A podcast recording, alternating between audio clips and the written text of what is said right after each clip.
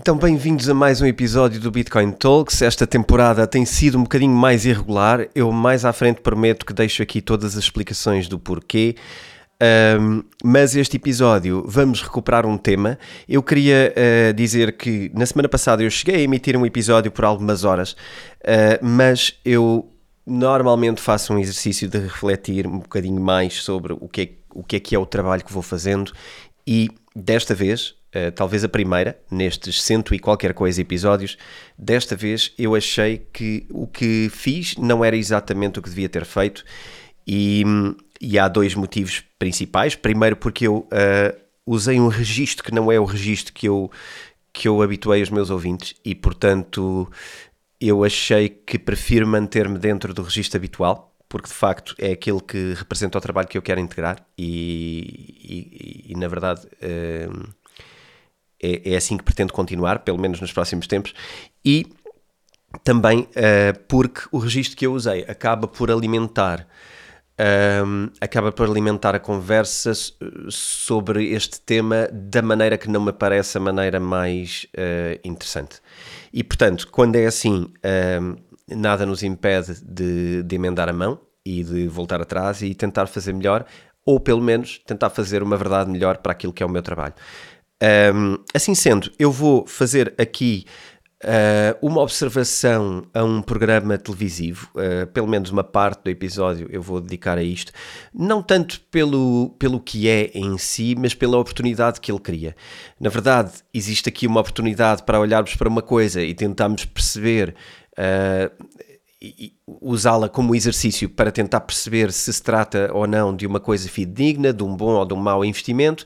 E aquilo que eu proponho neste episódio é olharmos para isto, olharmos para esta oportunidade uh, e tentar fazer as perguntas que faríamos uh, com qualquer investimento, que são as mesmas perguntas que eu ensino a fazer no curso que dou de criptomoedas, é a mesma perspectiva que eu partilho no meu livro uh, Bitcoin, e portanto, quem já leu o meu livro e quem já tirou o meu curso saberão fazer estas perguntas por si próprios, uh, mas eventualmente está aqui uma oportunidade também para as pessoas conhecerem um bocadinho melhor o meu trabalho e para também uh, partilhar uma forma de avaliar coisas uh, que poderão não conhecer, especialmente aqueles que estiverem menos habituados a, a, a, marcar, a picar o ponto aqui na minha, na minha, na minha comunidade.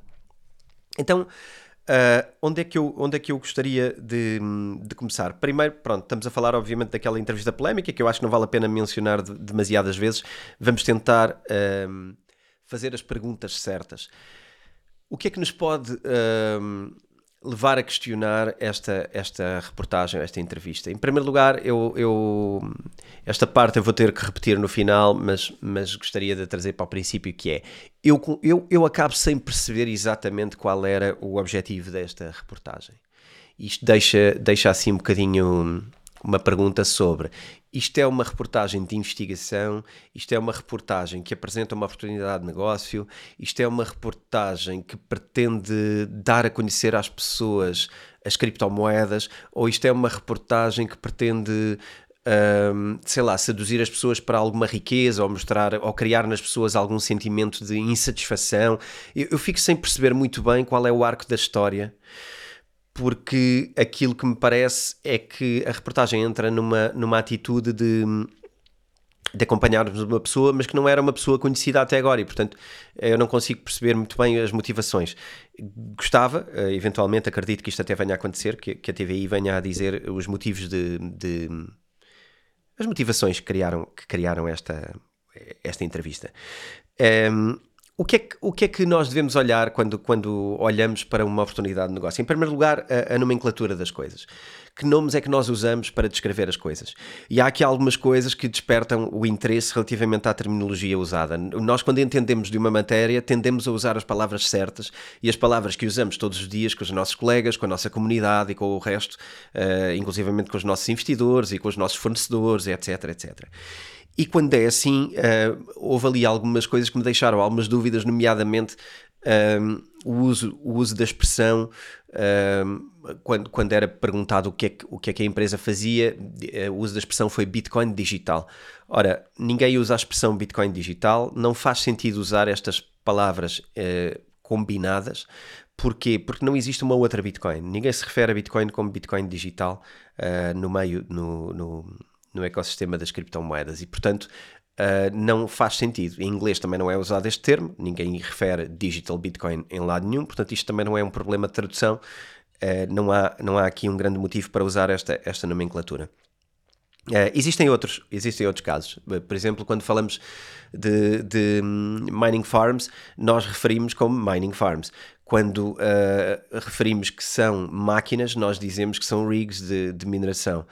Uh, quando dizemos que elas estão empilhadas, nós não dizemos que estão em paletes. As coisas em data centers não estão em paletes, não é? estão, estão noutras infraestruturas, de, de, são racks de, de, de rigs. Uh, enfim, existe aqui um conjunto de nomenclatura que seria expectável e que nós poderíamos dizer, bom, uma pessoa desta área, à partida, esperávamos que usasse estas expressões e não umas expressões uh, que são usadas para outras coisas e que não são usadas neste meio. Uh, também, outra coisa que me levanta aqui uh, algumas perguntas seria uh, quando falámos sobre os números de, envolventes, por exemplo, no caso da Mining Farm. Tudo o que é de números na reportagem não fica muito bem retratado e isto pode ser por mil motivos. Pode ser porque há nervosismo, pode ser porque há muita pressão na reportagem, que eu não acho que seja o caso, mas, mas pode ser. Pode ser porque foi, é corte e edição, mas na verdade tem que ficar claro, não é? Eu acho que nós, quando damos uma entrevista, temos que garantir que no final as coisas ficaram claras. E para ficar claro, temos que dizer os números certos. E os números, quando falamos neles, ou falamos bem ou falamos mal. Um, e, e, neste caso, há, há, aqui alguns números que me levantavam questões, nomeadamente uh, quando a, a, jornalista fala sobre milhares de rigs, uh, ela não refere rigs, mas milhares de máquinas de mineração, é referido centenas de milhares de máquinas. Ora, fazendo as contas a isto, se cada máquina tem a capacidade que tem, e isto é irmos ver, isto é o nosso TPC, devemos ir ver qual é a capacidade de cada máquina, uh, devemos multiplicar isso por centenas de milhares de máquinas e deveríamos perceber assim que esta mining farm, se tivesse centenas de milhares de máquinas, seria provavelmente uma das maiores do mundo. Ora, ser uma das maiores do mundo implica também aqui outras coisas. Em primeiro lugar, um consumo energético uh, que é igual a um pequeno país. Uh, e, e, que não há volta a dar a isto, portanto, uma mineração de 350, uh, ter, de 350 mil terahash, na verdade, eh, obrigava esta empresa a ser uma das maiores do mundo. Ora, as maiores do mundo caracterizam-se, em primeiro lugar, por sabermos exatamente onde são, uh, por sabermos onde estão, por serem completamente legais, não há aqui nenhuma ilegalidade em minerar. Uh, é perfeitamente legal minerar, isso não é problema nenhum, e portanto uh, só credibilizaria mais se nós pudéssemos dizer onde é que é a Mining Farm. Aliás, uh, duas das maiores do mundo são, não só são, são públicas e não só são empresas conhecidas, como são cotadas na Bolsa dos Estados Unidos, são cotadas no Nasdaq. E posso referir os nomes: é a Riot e a Marathon. São duas das maiores mining farms do mundo. Uh, e que estão perfeitamente identificadas com a quantidade do que mineram, uh, com as contas transparentes e, portanto, não há problema nenhum com a mineração e, portanto, não há aqui motivo nenhum para nós escondermos onde é que é a nossa mineração. Também não é ilegal minerar em Portugal, se minerarmos em Portugal. Uh, portanto, a mineração não é ilegal, nem há motivo nenhum para não revelarmos como é que funciona. Pelo contrário, todas as mining farms que atraem capital Uh, dizem sempre onde estão, como é que funcionam, qual é a quantidade, uh, enfim, um conjunto de coisas. Porquê? Porque quanto mais transparentes forem, mais capacidade têm de atrair capital. É assim que os negócios funcionam. Não há uh, grandes negócios mundiais que sejam shady, isso depois é uma outra coisa. Ou que sejam sombrios, não é? Que tenham que viver na sombra.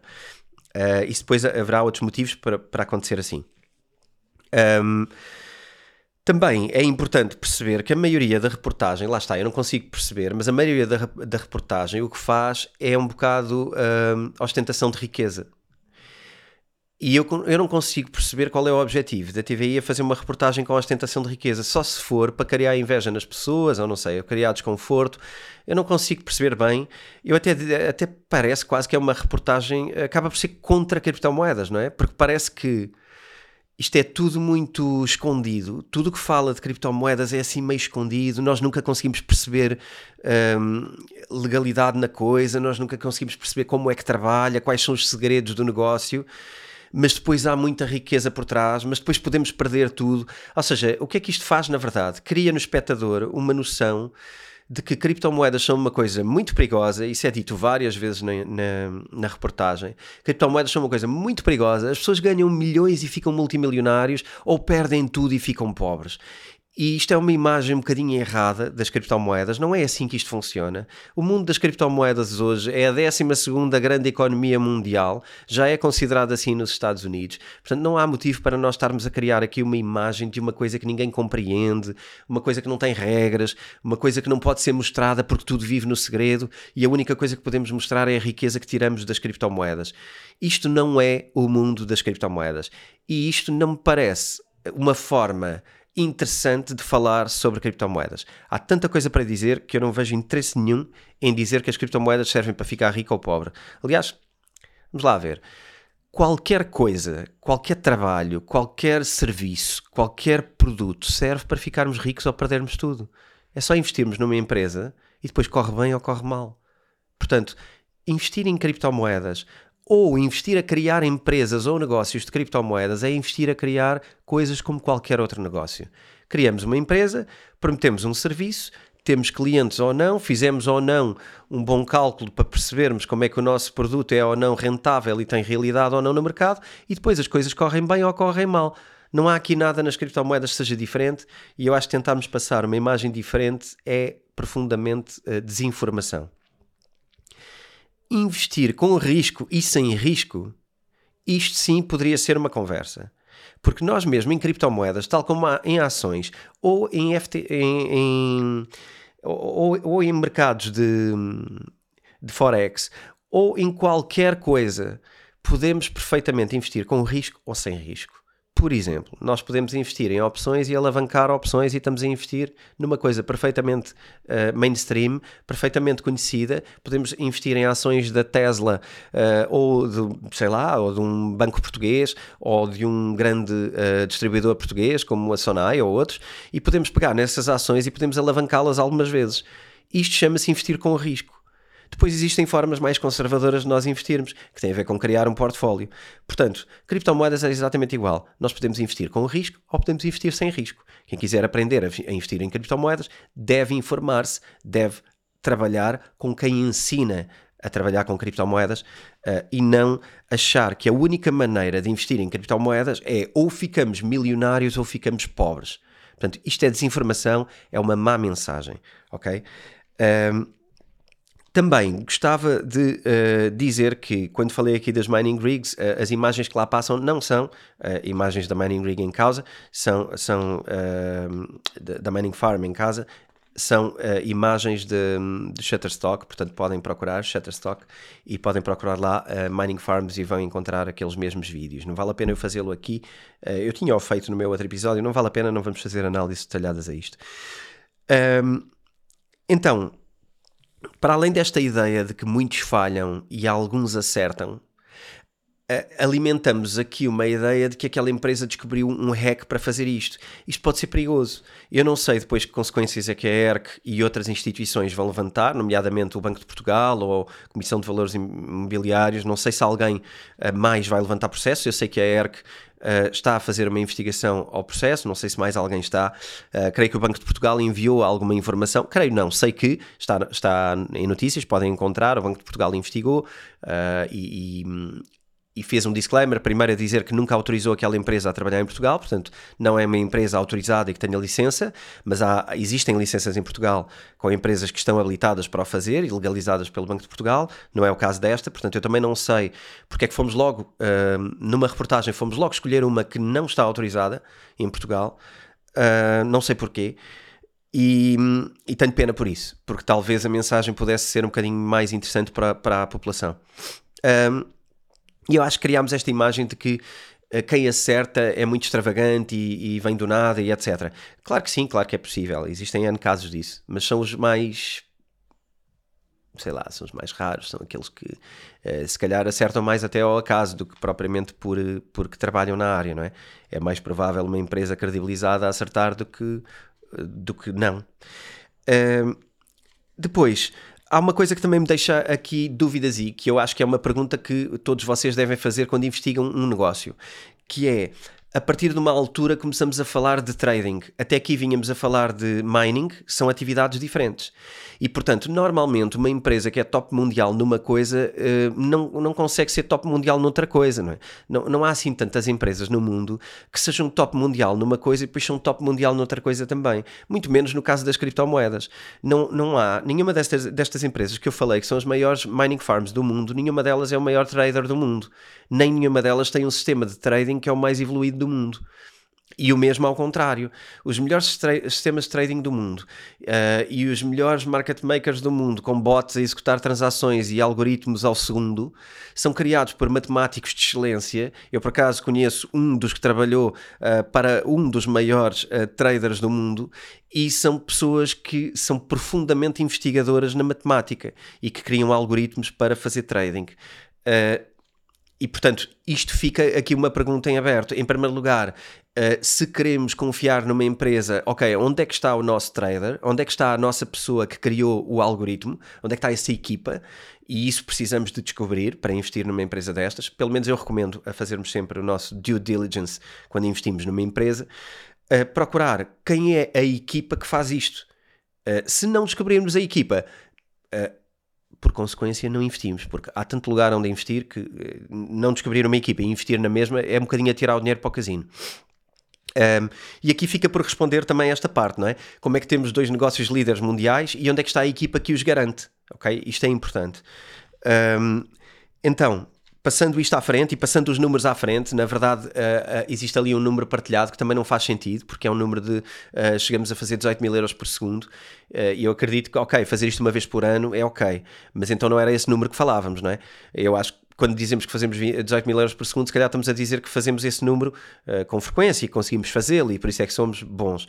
Este número iria atirar esta empresa uh, para, obviamente, a melhor trader do mundo, mas de qualquer área também, porque uh, quando calculamos isto ao mês, ao ano, esta empresa lucraria, e isto é lucro, nem, nem a faturação, lucro, lucraria mais do que, do que a Microsoft, mas não era só mais um bocadinho, era oito vezes mais do que a Microsoft. A Microsoft lucra 77 bilhões, isto são 560 e qualquer coisa bilhões por ano.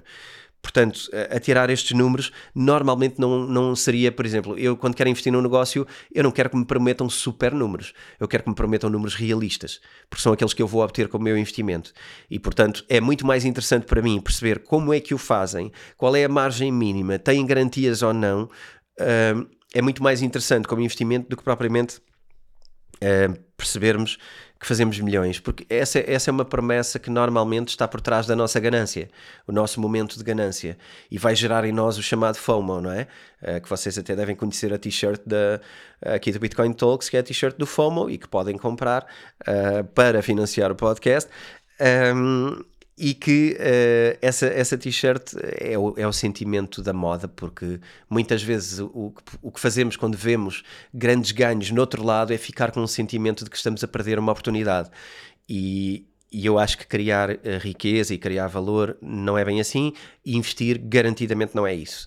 Investir não é ter medo, investir não é ter ganância, investir é um processo racional e consequente ao longo do tempo, que exige consistência e calma. Um, porque até hoje as pessoas que vêm do nada e explodem para ganhar milhões uh, tiveram eventos de sorte muito mais do que eventos de consequência.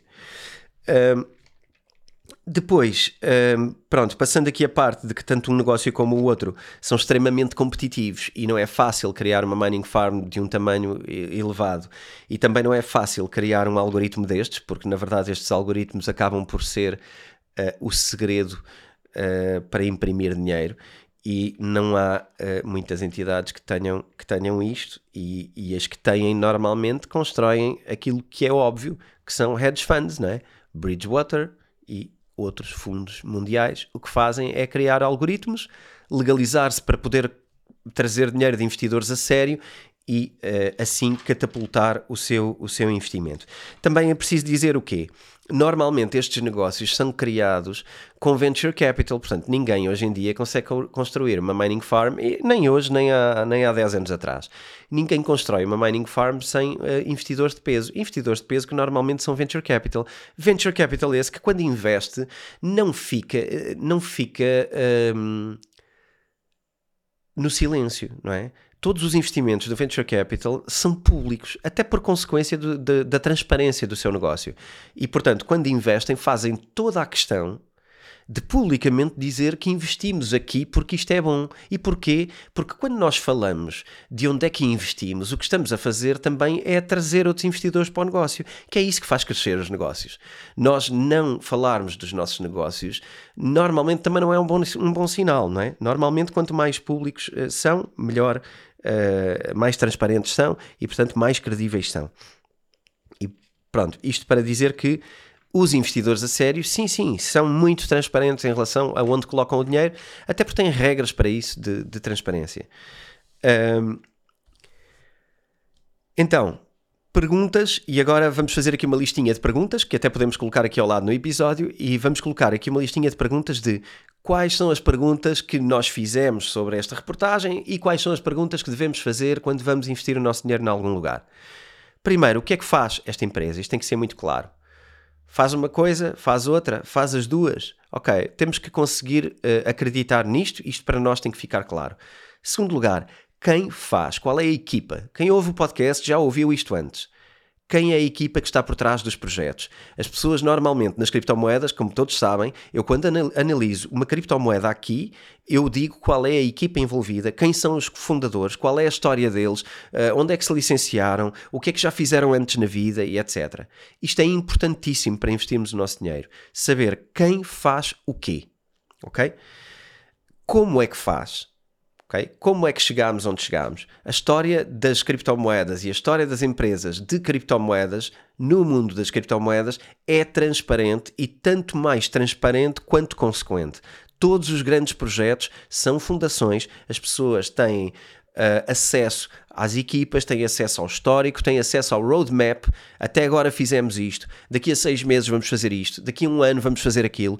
Portanto, existe um roadmap em todos os grandes projetos de criptomoedas, seja do que for. Mesmo em mining farms, existe um processo que é.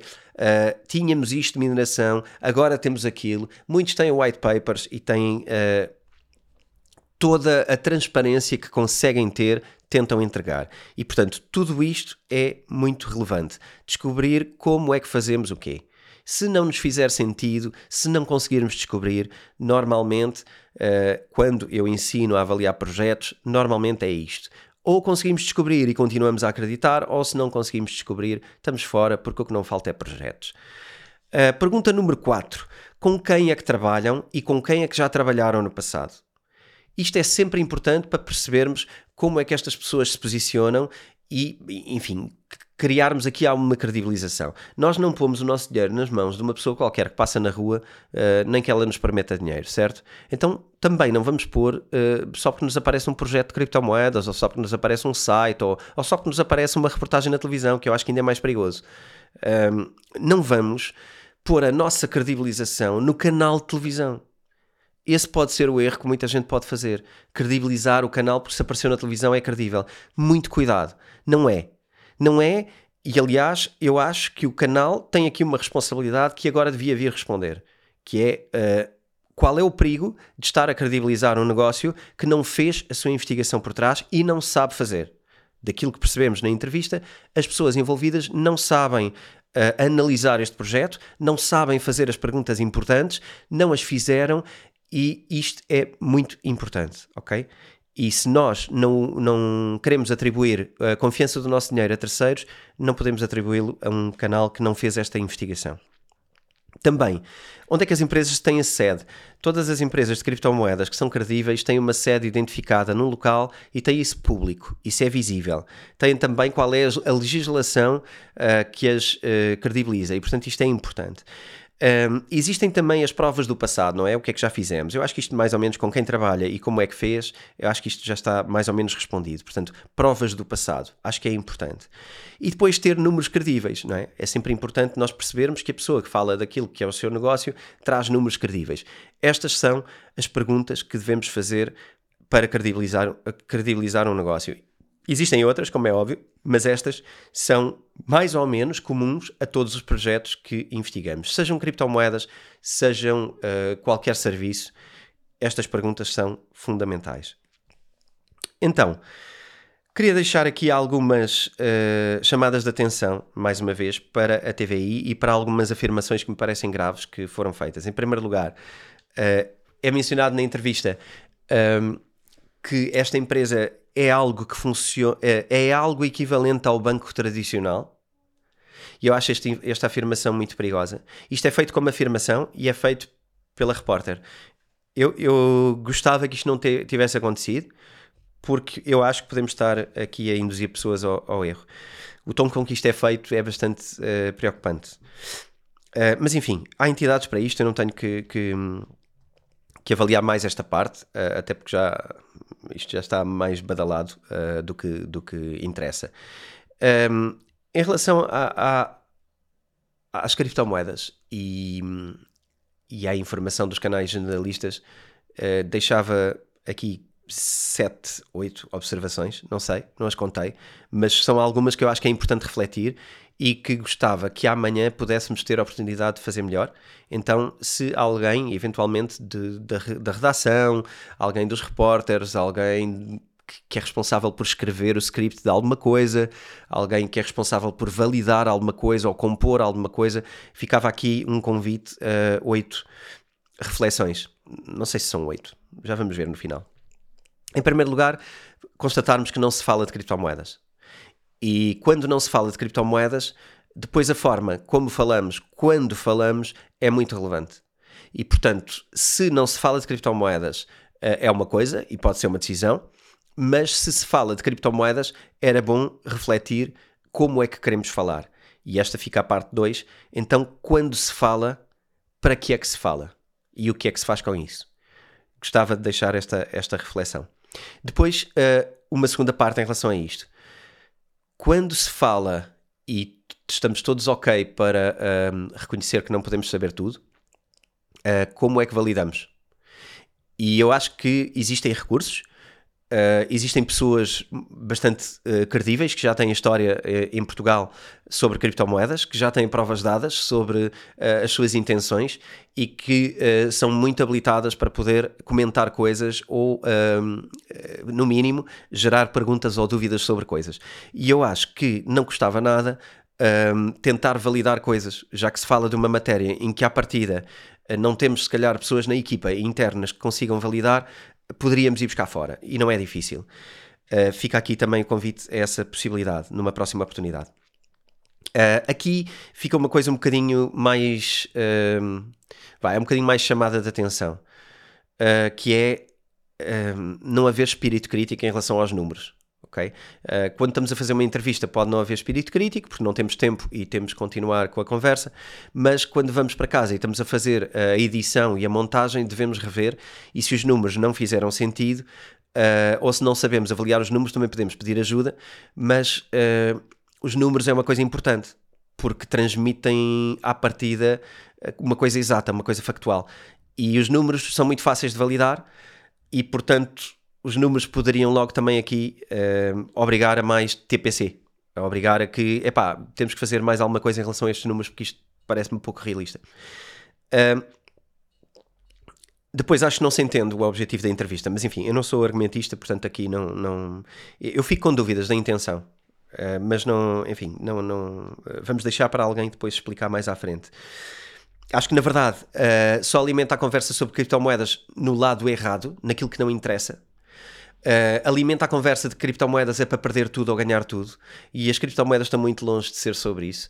Uh, como eu disse, as criptomoedas são uma área da economia que é importante as pessoas aprenderem, que já é ensinada em muitas faculdades, nomeadamente a Católica, a Nova e outras universidades, estão a, a criar cursos uh, e pós-graduações sobre criptomoedas. as criptomoedas tem uma função social, tem uma função governamental, tem uma função política, tem uma função uh, geopolítica e há tanta mais conversa que estarmos a falar sobre alguém que enriquece do nada ou alguém que perdeu tudo é, no mínimo, a parte menos interessante sobre as criptomoedas. E depois deixa no ar aquela ideia de que as criptomoedas servem só para isto. Portanto, acho também aqui pobre e acho que gostava que, que se pudesse criar oportunidade para falar das criptomoedas de uma outra forma. Porque isto só gera mais dúvidas e mais áreas cinzentas e desconfiança. O que é uma pena para pessoas que trabalham nisto há anos, como eu. Um, e enfim, Fica o convite para enriquecimento da conversa na televisão, uma vez que há disponibilidade para falar sobre criptomoedas e há até alguma liberdade uh, para se criar programas em horário nobre, eu gostaria muito de deixar o convite aberto para que a televisão pudesse, já agora, fazer uma coisa diferente sobre criptomoedas. E encerro assim a minha observação a isto. Eu acho que não devemos estar muito mais tempo à volta disto. Foi um programa, pá, não é um drama. Foi um programa que foi feito. Uh, aparentemente ninguém está satisfeito com o resultado desse programa.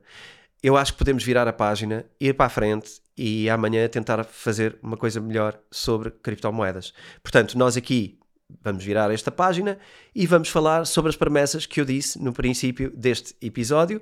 Vamos falar sobre o que é que temos, o que é que temos andado a fazer e vamos falar de próximos capítulos. Portanto, vamos a isto? Uh, a irregularidade deve-se a um, a um grande investimento do nosso lado, um investimento uh, de corpo e alma na nossa plataforma. Quem já tirou cursos connosco sabe que nós criámos um projeto uh, super versão beta durante a pandemia, que foi a nossa, o nosso site theschoolofself.pt. Uh, realço The School of Self porque hoje a nossa plataforma é, está novamente no ar este investimento materializou-se numa coisa de futuro. A nossa plataforma vai dar formação B2C e B2B. Já temos um, capacidade agora sim de anunciar, portanto eu estou a anunciá-la aqui pela primeira vez no meu podcast. Uh, desta vez procurei o link www.schoolofself.pt e é aí que vou encontrar novamente os conteúdos. A outra plataforma ainda está no ar, a anterior, os cursos estão lá, todos os nossos clientes anteriores vão migrar para o novo site, portanto já estão migrados no novo site. Se vocês fizerem login no novo site schoolofself.pt vão poder aceder não só aos cursos como à vossa área privada. Fica aqui o convite para terem um, um, Vocês vão perceber, todo o design é diferente, todo o investimento na plataforma é diferente e a quantidade de cursos e conteúdos que vamos adicionar na nova plataforma é também diferente. Temos agora uma equipa maior à volta disto, deixou de ser um projeto que uh, o António quase sozinho cria de raiz, aqui com mais uma ou duas pessoas. Uh, mas hoje uh, temos uma plataforma da qual nos podemos orgulhar e que acho que está lançada para todo um projeto novo. Como devem imaginar, criar uma equipa, criar uma, uma nova plataforma, criar esta formação uh, deu algum trabalho. Também temos aqui algumas coisas para anunciar, mas vamos aos bocadinhos. Eu também tenho estado a dar formação em empresas e em algumas instituições nacionais. Eu vou dar esse, esse disclaimer no próximo episódio, mas existem formações que estão a partir uh, para, para este lado, não só formações B2C, portanto para pessoas normais, para investidores, como também formações corporate, a pensar em quadros de empresas e a pensar em formação empresarial, com uma abordagem um bocadinho diferente, não só às criptomoedas, mas também a tudo aquilo que a Self faz, porque a School of Self é o braço digital da Self. E portanto, tudo aquilo que vocês contaram até hoje na editora Self vão poder passar a contar na School of Self. Isto é um bocadinho para justificar também o porquê da minha irregularidade, uh, compreendam que não me falta vontade de saltar aqui para o estúdio, entrar aqui com o Miguel e fazermos gravações a toda a hora. Aliás, estes temas, quem me dera ter feito mais cedo, e tenho ali uma lista de temas que não, que, enfim, têm que ficar a aguardar por disponibilidade, porque tenho desmultiplicado o tempo com, este, com esta grande ambição de criar e mudar a formação empresarial em Portugal. Um, deixo só um convite final também Uh, para uh, aqueles que estão no nosso Discord se manterem e aqueles que não estão se inscreverem. O Discord, como vocês sabem, é aquele projeto que vos permite estar ao longo do ano uh, comigo em tempo contínuo. E, portanto, o que é que eu gostava de re reforçar aqui? Em primeiro lugar, já na semana que vem, vamos ter também uma novidade no Discord. Vamos ter análises de mercado e análises às empresas de mercado, nomeadamente às empresas do Nasdaq, que são as empresas que o Rui Queiroz se foca mais e, portanto, vamos ter análises uh, quinzenais a estes temas e vamos arrancar já para a semana com uma primeira análise à empresa Tesla, uma das mais badaladas, uma das que desperta mais curiosidade e uma das que o Rui Queiroz uh, está, obviamente, qualificado para falar porque acompanha de perto. Ele vai dar uma perspectiva bastante diferente da Tesla relativamente àquilo que nós estamos habituados a ver. Uh, se calhar não são só automóveis. Em segundo lugar, gostava de dizer que vamos passar a ter alguns destes conteúdos exclusivo apenas para a comunidade do Discord. Entendam que a comunidade do Discord é aquilo que ajuda a suportar toda esta máquina, todo este podcast, todas estas horas de gravação, todas estas horas de uh, investigação e todo o nosso tempo é materializado nas pessoas que contribuem para nós na plataforma do Discord. E, portanto, nós não pedimos muito às pessoas que nos apoiam ao podcast, pedimos 52 euros por ano, 1 euro por semana para apoiarem dois podcasts por semana com o News Report à parte e com uma comunidade que é 24-7, portanto, 24-7, 24 horas, 7 dias por semana onde vão poder falar com os nossos moderadores, onde vão poder falar comigo também, onde podem colocar dúvidas. Têm acesso Uh, nesta anuidade têm acesso a um webinar Ask Me Anything comigo por mês. Portanto, podem colocar as vossas dúvidas sobre literacia financeira, sobre investimentos, sobre ações, sobre imobiliários, sobre criptomoedas. Tudo isto é uma discussão aberta. É muito mais uma discussão de crescimento um, e, e, podem também colocar, obviamente, questões sobre formação e sobre a editora School of Self. Um, também Toda a gente que está na comunidade tem um desconto exclusivo extra de 10% sobre todos os livros da editora Self. Portanto, isto é um desconto exclusivo para a comunidade do Discord. Uh, só aqui vão poder reverter os vossos euros todos. Uh, mas também ainda vão ter 3 webinars por ano às vezes mais, mas três webinars por ano é a nossa mínima garantia, em que tem entrada gratuita só porque pertencem à nossa, à nossa comunidade. E reparem, se cada webinar tem um custo de entrada de 25 euros, vocês em dois webinars que estejam presentes já pagaram a vossa subscrição anual. Eu digo isto porque às vezes podem pensar, ok, 52 euros por ano, epá, vou poupar este dinheiro. Na verdade, se vocês quiserem assistir aos meus webinars, se quiserem estar num Ask Me Anything, se quiserem estar numa comunidade de pessoas educadas, uh, bem formadas e que querem crescer em conjunto numa comunidade, eu acho que este investimento é provavelmente um dos melhores investimentos que podem fazer em, em qualquer comunidade e em qualquer linha de aprendizagem. Não tanto por terem que estar ali no Discord, e eu sei que o Discord não é a coisa mais óbvia para toda a gente, mas o Discord é uma app que vocês instalam e, enfim, fazem um login uma vez e depois aquilo está ali para acompanharem quando querem. Essa era a minha uh, sugestão. Um, ehm, enfim. Pensem bem nisto, pensem que talvez seja uma forma interessante de estarem por dentro daquilo que é feito e compreendam que alguns dos nossos conteúdos vão passar a ser em exclusivo, são extras. Eu não vou retirar conteúdos daquilo que tenho, mas há conteúdos adicionais que vamos estar a produzir que são para esta comunidade que nos apoia e que nos ajuda a construir mais e melhor todos os dias. Eu espero que considerem este dinheiro bem empregue e, portanto, se o considerarem, já sabem, vão a podem ir já à nova plataforma www.schoolofself.pt entrem na plataforma, inscrevam-se no Discord se acharem que faz sentido, ok? Uh, por hoje é tudo e estamos aqui novamente em breve para fazer mais análises de mercado, mais análises, uh, espero que não a coisas destas, mas uh, a fazer news reports e a fazer programas em profundidade. Um dos próximos episódios vai ser sobre um, hardware wallets e formas de protegerem também o vosso dinheiro. Portanto, fiquem connosco Uh, até para a semana. Todas as pessoas que têm uma questão de dívida, que têm um problema com dívidas e que veem as suas dívidas criar um problema no seu futuro e na possibilidade de poupança, devem fazer imediatamente três coisas.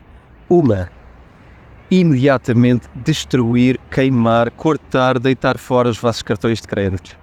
Dois, pegarem 50% da vossa capacidade disponível de poupança e dedicá-la para pagamento de dívida.